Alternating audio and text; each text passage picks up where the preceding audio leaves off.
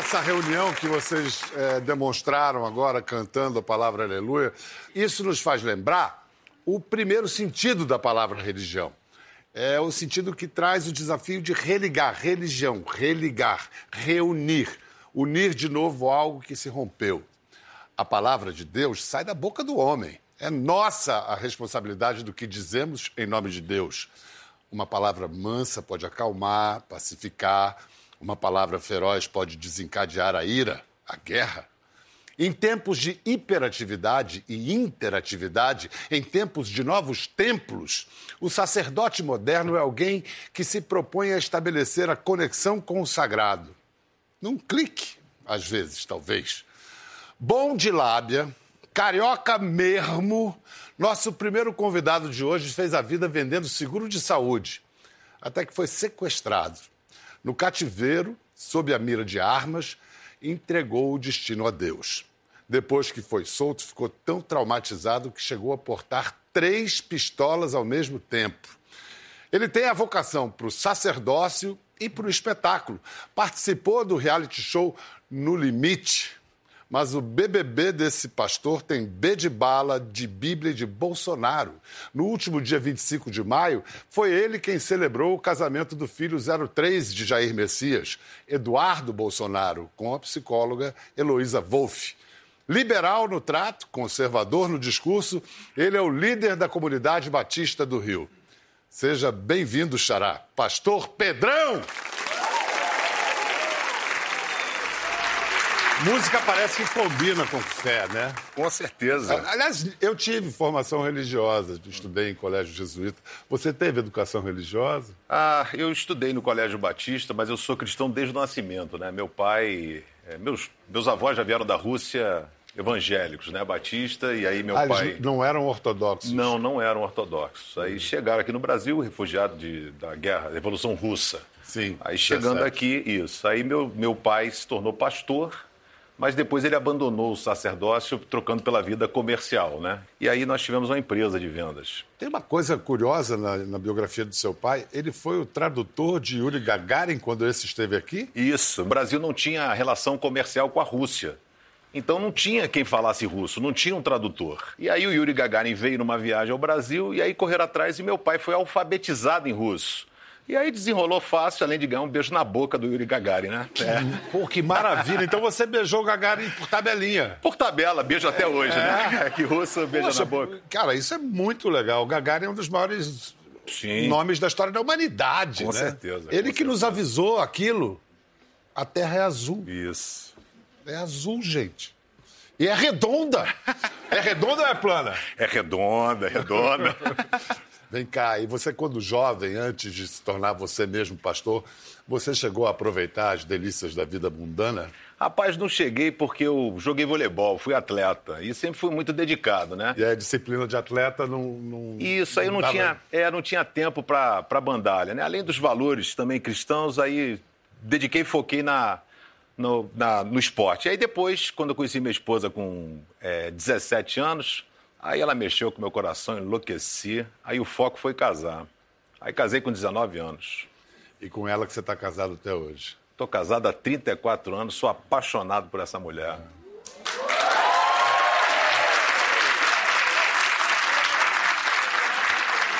Como é o nome dela? Marisa. Marisa. Marisa está aqui assistindo ao programa. Vamos só mostrar e dar uma ah. salva de palmas para a Marisa. Obrigado pela presença, querida. Muito obrigado. Depois a gente vai falar mais desse, dessa relação de vocês dois. Eu queria era... Desculpe, eu tenho que ir ao capítulo da sua vida que é um antes e depois, e a uhum. gente sabe o terror que é isso. Com 25 anos de idade, você foi sequestrado. Sim. É uma coisa que a gente nunca acha que vai acontecer. Marisa estava grávida. Estava grávida de oito meses do meu terceiro filho, né? Que é o, o Juninho. E eu achei que, se fosse sequestrar, primeiro seria o dono da empresa, e não eu que seria representante. Mas aí o ladrão resolveu começar de trás para frente, aí eu fui sequestrado, né? E foram pediram, assim... pediram 500 mil dólares. Isso. E eu tentei negociar com o cara. Eu falei, cara, você sabe que você está pedindo 500 mil dólares? Aí tentei dar aula de economia para ele. Eu falei assim: olha só, se você tem dinheiro, você tem loja de automóvel, você ganhou dinheiro, você abre uma segunda loja de automóvel, você não tem dinheiro. Você não tem dinheiro, o dinheiro está investido no negócio. Você já estava com a síndrome de Estocolmo. É, eu joguei carta com ele, jogamos, jogamos buraco. Né? É óbvio que eu deixava ele ganhar, né? Que eu não sou otário, né? A minha, mão, a minha mão vinha maravilhosa, coringa, tudo assim. Eu falei, cara, se eu ganhar e bater, vai que esse cara me mata, né? Então eu jogava as Quantos cartas. dias você ficou sequestrado? 21. 21 dias. E a polícia te, te libertou? É, foi um milagre de Deus, porque na, numa época em que a polícia não tinha apoio nenhum, e eu tive o cativeiro estourado. Foi uma raridade, porque fui eu e minha irmã que ficamos sequestrados. Ah, ela também? Isso. O que, que, que essa experiência mudou a sua vida? A gente, às vezes, tem o foco muito em trabalhar, ganhar dinheiro, ter sucesso. E ali eu parei para pensar que eu não lembrava, se eu quisesse comprar um sapato para meu filho, eu não sabia, minha filha, eu não sabia certo o número do pé dela, né? É, é, essas coisas todas. E lá tinha uma, uma pequena Bíblia que é entregue em presídio uma pequena Bíblia cinza e tinha salmos, e ali eu peguei e falei para Deus assim, né? Abri em Salmo 6, dizia assim: Que proveito tu terás na minha morte? Pode o morto te louvar? E aí eu falei para Deus, falei, ó, se senhor me tirar dessa, eu estou fechado contigo. Estou fechado, a gente está junto, né? Aí vamos ver o que vai fazer. E aí eu assumi, assim, um compromisso com Deus, mas fugi durante sete anos. Por quê? Porque ah, eu achei que não fosse para mim isso, né? Porque às vezes tem gente que quer ser pastor e gente que Deus chama para ser. Então você ficou sete anos ainda vendendo seguros? Fiquei sete anos vendendo seguro. E aí como é que virou pastor? Aí eu fui devagarzinho, falei, vou fazer teologia para conhecer um pouquinho mais, conhecimento não faz mal a ninguém. E aí, quando eu vi, eu já era pastor. A sua igreja fica no subsolo de um shopping, né? Na Barra Fica. da Tijuca. É pecado, aliás, conduzir o, o exercício da fé com as técnicas do comércio? Não, porque, na verdade, a gente caiu dentro de um shopping por um acaso, que era o lugar que tinha. Era um ambiente para ser é, duas salas de cinema. E a gente fez uma igreja para quem não gosta de igreja. A pessoa vai lá, se surpreende, né, tem um aspecto de um teatro, então ela não tem cara de igreja. Você vai lá, não tem uma cruz, não tem um negócio que remete você à igreja, às vezes o teu passado não foi legal. Né? Então, uma música boa, uma música contemporânea, assim, agradável, que você escuta na rádio, alguma coisa nesse sentido. E uma palavra que eu dou que eu quero que a pessoa me entenda. Por que, que você foi o pastor escolhido para celebrar o casamento do nosso 03? Rapaz, a. a, a 03, Rogéria, o Eduardo Isso, Bolsonaro. Eduardo Bolsonaro. A mãe dele, Rogéria, é, foi à igreja levada por um amigo. Então foi a igreja, visitou a igreja, ela é de outra igreja batista. Então ela conheceu, foi uns três cultos. E aí me surpreendi porque ela mandou um WhatsApp, pastor, o senhor vai estar na igreja hoje? Eu falei, vou, posso conversar com os? Pode. E aí ela disse, eu queria saber se o senhor pode realizar o casamento de um dos meus filhos, que ele me entregou essa missão de escolher o pastor. E aí ele deixou uma atribuição assim, escolhe um pastor descolado, mãe, né? Um pastor não vai pegar aquele pastor, né? Um troço muito careta. E aí ela achou com um cara descolado, a agenda estava liberada. E você preparou um sermão assim especial? O que, que você lembra do, da, da ideia das palavras do sermão para o Eduardo e Heloísa? lembro, na íntegra, né? Eu até comecei a parafrasear, porque eu estava aqui, o presidente Bolsonaro estava aqui, sentado com a mãe dos meninos, né? Os irmãos foram padrinhos. Aí o Eduardo está aqui de pé, chegou a noiva. E eu falei assim, ó, parafraseando o nosso presidente, né? Parafraseando ele, eu vou dizer Deus acima de tudo. E hoje, Eduardo e Heloísa acima de todos, né? Então, até ele estava aqui, ele falou assim, boa, né? Ele falou boa. E aí começamos, então, a, a fazer essa, essa, o casamento, usei alguns textos, me peguei a história deles, para dar um tom de pessoalidade, né? Então, eu, eu gosto de brincar muito para te contrair, os noivos ficam muito tensos. E aí eles se conheceram e eu cheguei e disse assim: então Eduardo e Heloísa se conheceram num culto, em uma igreja onde estava tendo louvor. Aí eles se olharam. Eu falei: brincadeira, gente. Eles estavam na Bandalha, em Jurerê Internacional, em Florianópolis, né? Eles estavam curtindo o ano novo lá. E aí se conheceram, um bateu o olho no outro, né? E aí o Eduardo mirou a Heloísa ficou dançando com ela. Mas dançou, mas o Eduardo, acho que você estava meio devagar no negócio. Porque passa um amigo isso tudo eles me relataram por e-mail. Passou um amigo, segurou na mão dos dois e disse assim: Eu vos declaro marido e mulher. Pode beijar a noiva. E aí o Eduardo beijou a Heloísa nesse momento. E eu falei: Quem é esse cara? Esse cara tá aqui? Aí era o tal de Berê. Falou, tá aqui. Eu falei, rapaz, tu é profeta, porque você já casou os caras antes de mim, né? O, o sermão mais moderninho que eu já ouvi. É o sermão bossa nova. Ah, é.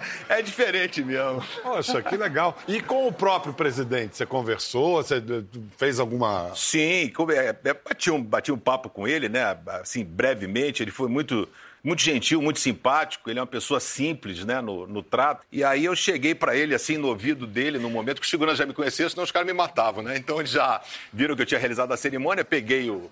Ele aqui assim, segurei pelo ombro, eu falei, presidente, força na peruca, hein? Fica firme aí, o povo tá contigo.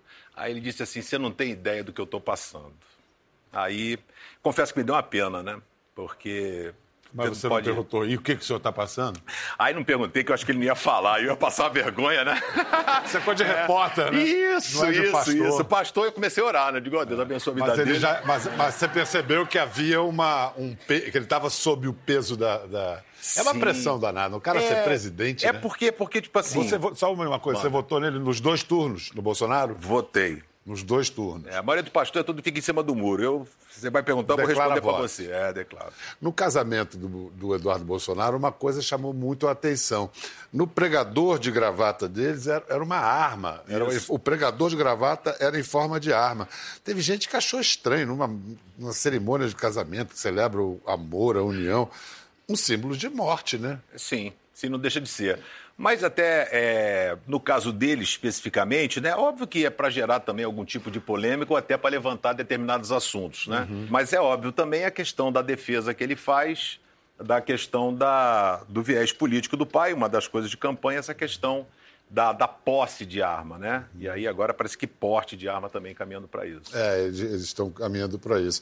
Agora, o presidente Bolsonaro, às vezes, quando advoga, por exemplo, uhum. é uso de uh, uh, armas pela população como se isso fosse uma poderia pudesse melhorar a segurança pública quando ele propõe o relaxamento da, das regras de trânsito uhum. isso não é um pouco anticristão não Olha, é, existem eh, determinadas situações em que as pessoas vão trabalhar no, no cristianismo de uma forma muito. É, como é que eu vou te dizer? Não é mentirosa. Né? É hipócrita. A pessoa chega e diz: olha, isso aqui é muito errado, isso aqui é muito. A pessoa ela tem o direito de se defender. Né? Se a gente pegar a Bíblia, as pessoas tinham esse direito. Né? Digamos, se você pegar a Bíblia nesse sentido. Óbvio que ela prega o amor, ela prega esse tipo de coisa. Agora, eu, por exemplo, quando eu passei pelo sequestro, eu andei com três pistolas. Andou Virei, mesmo? Eu andei três. Eu botava uma, uma na canela, por quê? Porque quando o cara me jogou pro banco de trás, ele não me deu geral. Eu falei, se eu tivesse uma na canela, eu tinha pego ele. Entendeu? Eu andava, andava com uma aqui na perna, na direção, e andava com uma 635 no bolso. Mas isso não te deixava tranquilo? Não, ficava mais tenso. E aí eu entendi que esse não era o caminho. Então, quando fala do direito, porque o desarmamento, o Brasil passou por um processo de desarmamento. Então, se tornou crime inafiançável, posse, transporte e tudo. E a criminalidade aumentou. Então não, não resolveu a situação. Não estou dizendo com isso que dar arma ao povo vai resolver o problema, né? O governo Bolsonaro tem em sua base a bancada evangélica, uhum. religiosa, não só evangélica, religiosa, e os militares e os olavistas. Vamos lá, entre os militares e os olavistas, de quem você se sente, você se sente mais próximo e por quê? Eu nem, nem a questão da bancada evangélica, porque às vezes a bancada evangélica defende situações é, é inusitados. Porque eu acho que o evangelho, a pessoa precisa viver. Eu respeito as pessoas que vivem e não as pessoas que falam. Hoje são 50 milhões de evangélicos, Bial, que não fazem a menor diferença no nosso Brasil.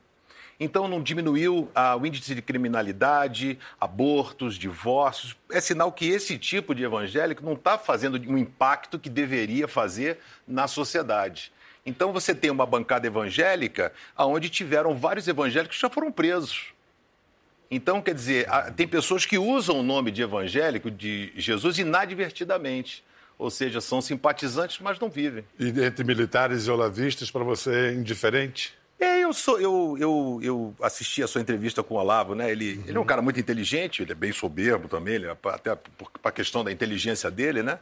Ah, mas eu tenho uma simpatia pelos militares, assim. Não sou um cara tipo assim, ah, eu acho que os militares. Não, eu tenho uma simpatia por eles, assim, pela disciplina, acho que até pelo esporte. Hum. Eu acho que eu curto essa questão da disciplina e tal.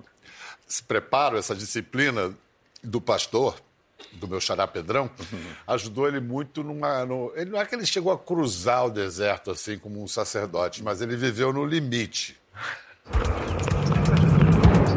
Cara, não acredito. Mãe, olha teu filho. Você pensou que um dia tá aqui? Juninho? Rolou Pai Nosso, rolou Olha tudo. papai.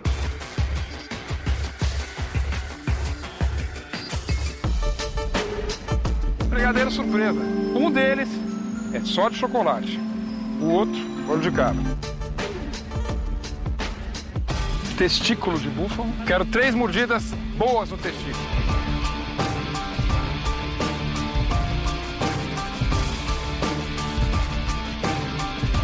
Deus, somos vencedores. Nós te agradecemos. Nós vamos agora para um momento difícil, chato. Nós fizemos, construímos um relacionamento. Que eu possa tirar qualquer espírito de mágoa, de rancor e que nós possamos preservar essa unidade, essa amizade. Pedro, a equipe decidiu. Chegou a tua vez. Tá fora da competição. Muito legal. Vocês viram que pastor Pedrão gostou tanto de comer testículo de búfalo que emagreceu pra chuchu, né? Você compara. Como é que foi essa mudança física? Você fez cirurgia? É, e foi determinação, dieta. Eu fiz cirurgia bariátrica, pastoralmente, né? Eu fiz a cirurgia bariátrica em 2012. Uhum. Eu tava pesando 155 quilos. Roupa não tinha, 4XL. A calça minha era 62. Nossa. É, e aí eu falei, cara, vou morrer né? E aí escolhi fazer a cirurgia bariátrica, perdi é, 60 quilos. E aí estou mantendo. Não perdeu esse negócio que a gente. Uh, esse, essa qualidade que a gente vê no limite, que a câmera gosta de você, né? Agora o púlpito do pastor Pedrão é a internet. Ah. Let it go, let it go. Olha, é a música mais cantada pelas minhas netas. Peruca, roupa, né? Elas ficam enlouquecidas com esse desenho da Frozen, né? E a gente tem várias lições para aprender desse desenho tem que ter o cuidado com o que a gente fala de palavras malditas, né? Que acaba falando, se tornando uma maldição, né?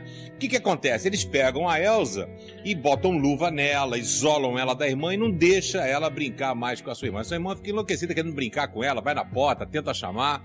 E aí isso faz me lembrar o texto de Tiago, capítulo 3, que fala sobre o perigo das coisas as quais nós falamos. Crente pode dançar, o crente pode se divertir dançando, o crente pode beber sem exagero. O problema não está na dança. O problema está no local que você vai dançar. Uma coisa com relação à bebida. Né? E aí tem gente que fica maluco com isso, mas Jesus transformou a água em vinho. Querido, Jesus não transformou a água em Coca Zero, suco de laranja, diet.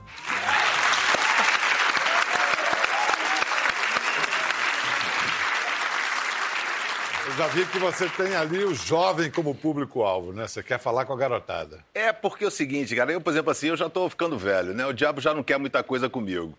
Agora, se ele pega uma garotada dessa, que tá completamente perdida, desorientada, e se ele dá agora uma firme neles, aí estraga a vida inteira, né? É, esse tipo de comunicação direta do pastor, seja aqui, seja na internet, é, é um fenômeno atual em todas as religiões hoje em dia. Bom, se até o Papa Francisco tem Twitter, né? É, porque é isso, a igreja. E é engraçado porque a igreja está se modernizando para buscar retornar aos seus princípios. Então, padre agora é bom, não é ruim que seja comunicador. Cantor, ótimo se usar o dom da palavra, música, linguagem coloquial, tá muito bom. Então vamos trazer agora um padre católico que tem todos esses atributos. Aplaudam Padre Juarez. Eu quero saudar o padre Juarez assim, Osana nas alturas, bendito padre que toca Raul e Renato Russo e J Quest. Você tinha que idade quando você se ordenou? Eu tinha, eu, eu me ordenei com 28, 28, 29 anos. 29 ah, então anos. isso deve ter uns 5 anos 29, atrás. Não vamos entrar é, nesse, nesse é. assunto. Ah, Agora, cara de garoto Quantos anos o padre Juarez tem? Não é possível. 30. Então fica com isso mesmo. 35. É tri- é Tá bom. É 30 da- também. Tá, ó- Tá frio, tá frio. Muito frio. Tá ótimo. Peraí, peraí, pá, tá com síndrome de Glória Maria? Então eu ia falar, eu, eu, a Glória Maria, temos um, um acordo, nós não falamos idade. Eu, a Glória e o Calbi. O Calbi já não tá mais aqui, então a gente não. Olha, eu não falo nem que me corta a cabeça, que ele tem 52 anos.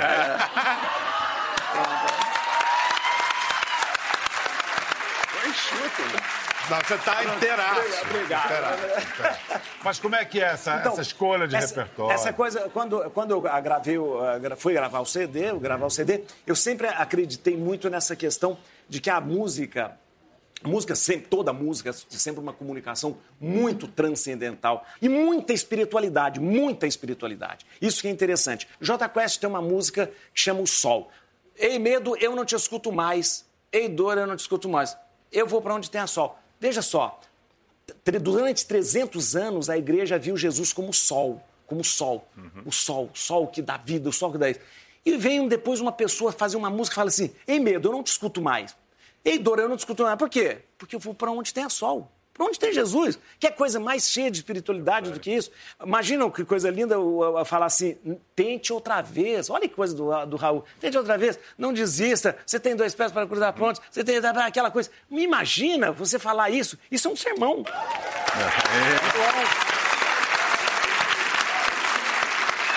Vamos lá. Mas tão velhos. né?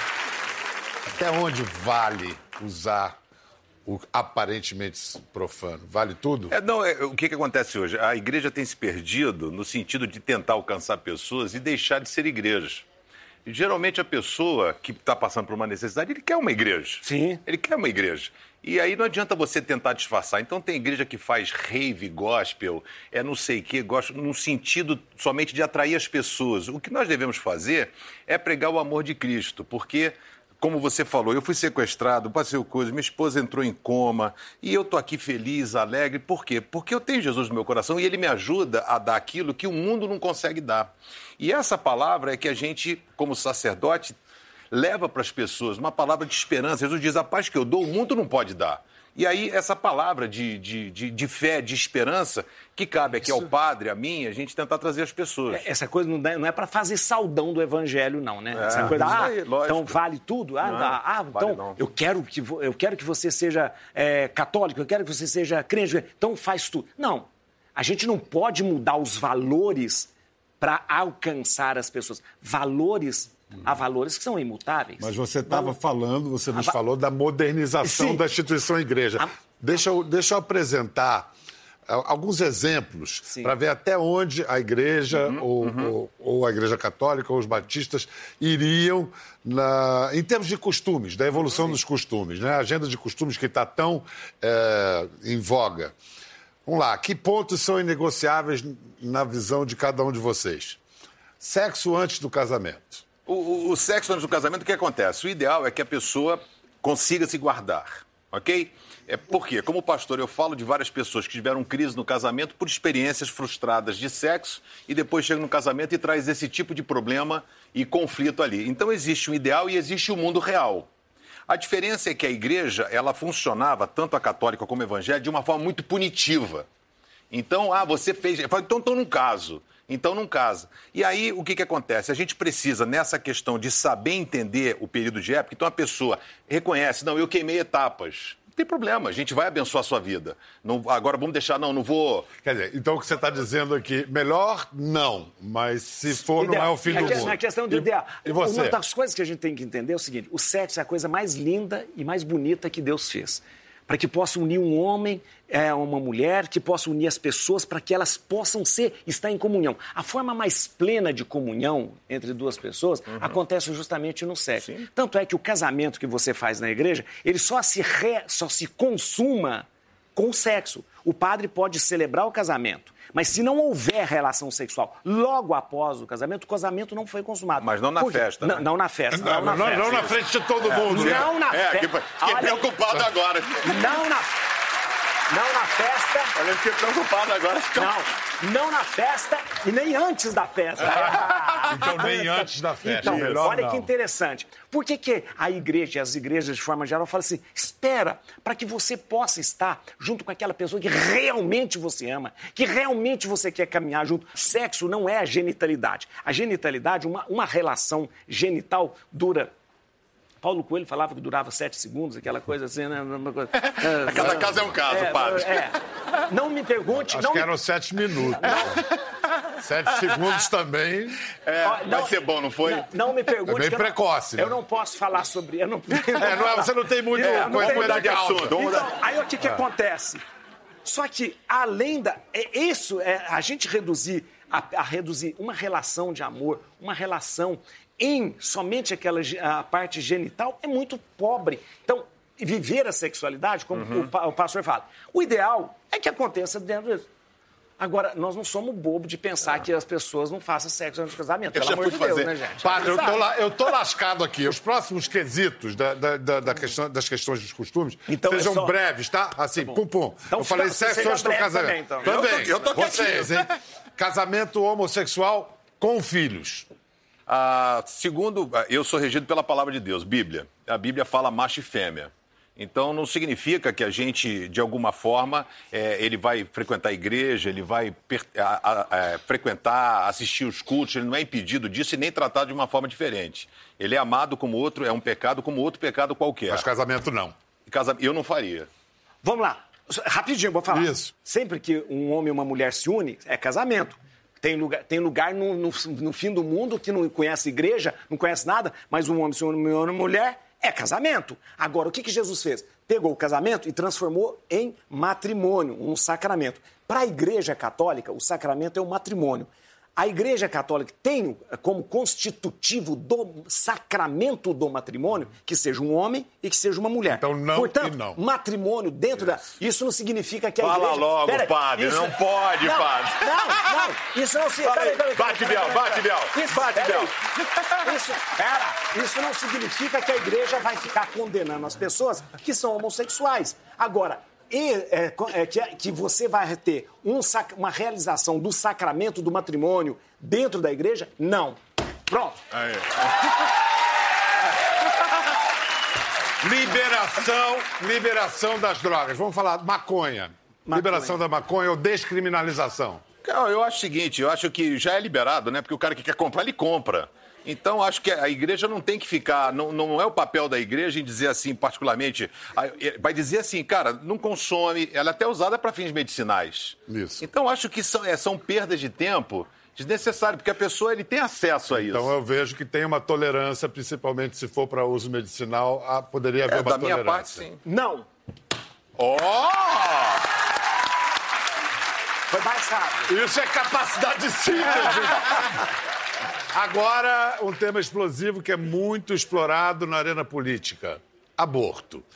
Vamos lá. Primeiro lugar, eu não quero perguntar se é a favor ou contra, porque ninguém é a favor Ninguém de é a aborto. favor de aborto. Agora, há casos. eh, e que- criminalizar uma mulher que precisa fazer Uhum. um aborto.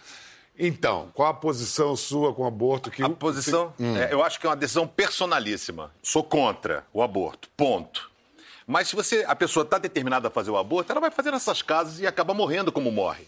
Então existe uma coisa que precisa haver um critério de controle. Mas é uma decisão personalíssima, às vezes um abuso sexual ou alguma coisa assim.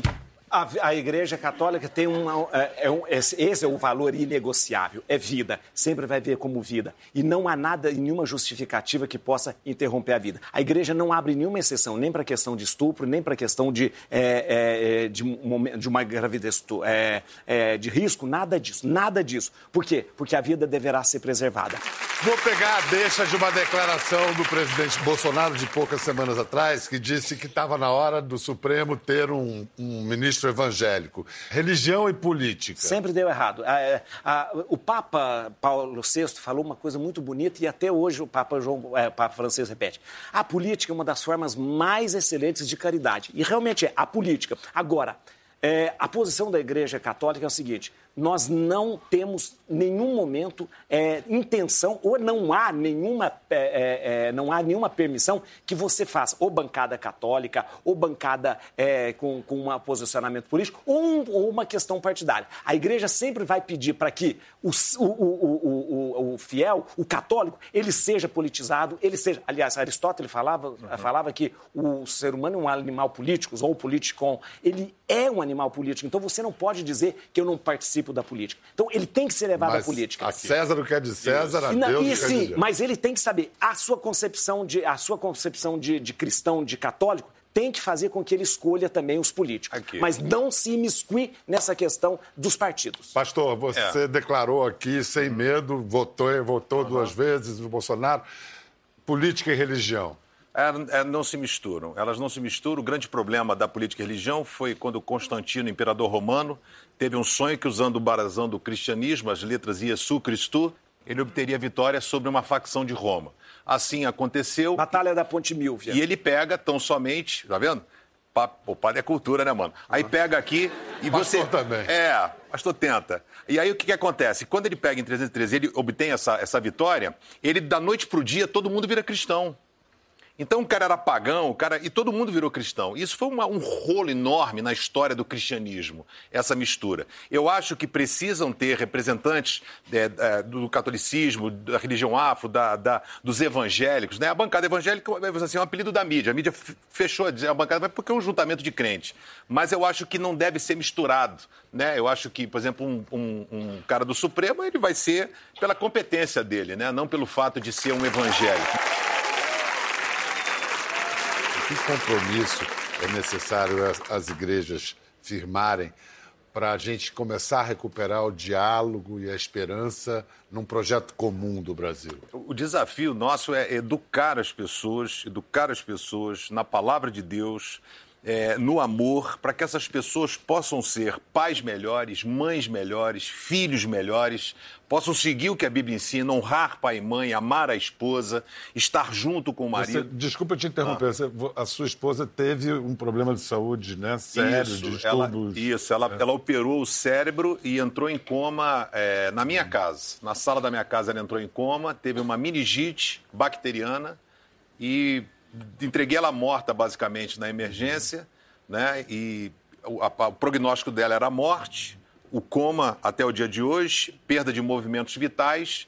E a última possibilidade é que Deus proporcionou, que foi dela estar tá aqui hoje, né, é, recuperando as coisas, zerou cognitivamente. O coma. Vocês se tornaram irmãos ou ainda são marido e mulher? Marido e mulher desde o início. Você sabe que a gente transava, pastor pode falar isso? Que o pessoal pensa que pastor só toca harpa, não, né? Só canta e tal. Padre que não pode. É, pastor ele pode. não pode. Eu posso, hein? Padre que não pode. É. Mas, por exemplo, até para a questão cognitiva, hum. o sexo é importante.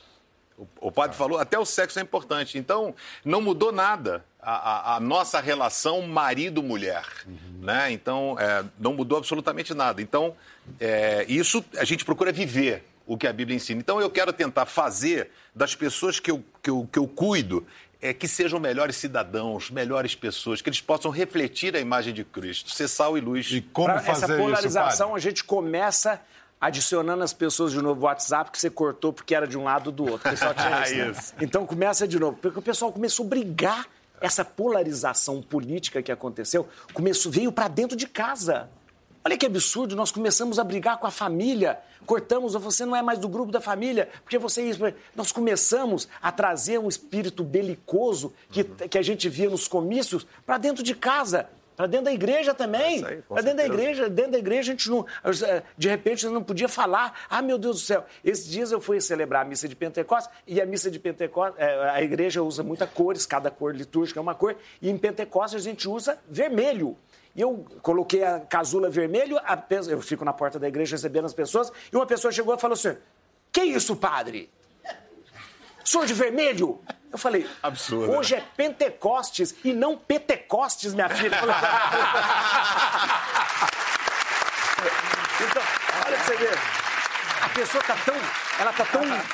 É, ligada com esse negócio, e é verdade, tô falando que fica verdade. cega, é, né? Fica cega. E a nossa missão nossa missão, missão de qualquer líder religioso, qualquer líder, qualquer líder, gente, não estou falando, qualquer líder, é levar as pessoas a isso. É levar as pessoas. A gente não pode usar o altar, não pode usar o púlpito. Para quê? Para começar a insuflar e inflamar as pessoas a responsabilidade de um líder religioso é muito grande. Uhum. Você está mexendo com consciências, mexendo com pessoas, e você tem essa responsabilidade. E essa responsabilidade é ecumênica, tem é que ser Não, de todas é as religiões, todas. tem que ter Perfeito. tolerância com as religiões afro-brasileiras, muçulmanas. Perfeito. Senão, é, senão o discurso da gente esvazia. A ah. gente esvazia, esvazia. É um absurdo num país E como... os ateus também. E os ateus também. Isso, claro. É, é, imagina. não, olha, olha aqui. Não, um dos, um dos melhores amigos meu é, é ateu. E nós e tem, e temos é, conversas que rendem coisas maravilhosas, né? Maravilhosas, né? Eu falei para ele, eu não te encontro no céu, mas tudo bem, a gente encontra no céu. mas, mas, é mais interessante. Essa, essa é, é, é um absurdo a gente achar que no Brasil nós ainda temos gente que é, é, não respeita uma religião a, a, de, de, a, é de a, africana, de matriz africana, sendo que é a nossa, não é só História. matriz africana, é matriz nossa. Uhum. É matriz nossa. Nós começamos aqui no Brasil com, com, com, com os negros que vieram com essa religião. É absurdo isso. Né? Padre Juarez, muito obrigado. Já pastor acabou, Pedrão. pastor. Já. Quer ver mais? Entre no Globoplay. Até a próxima.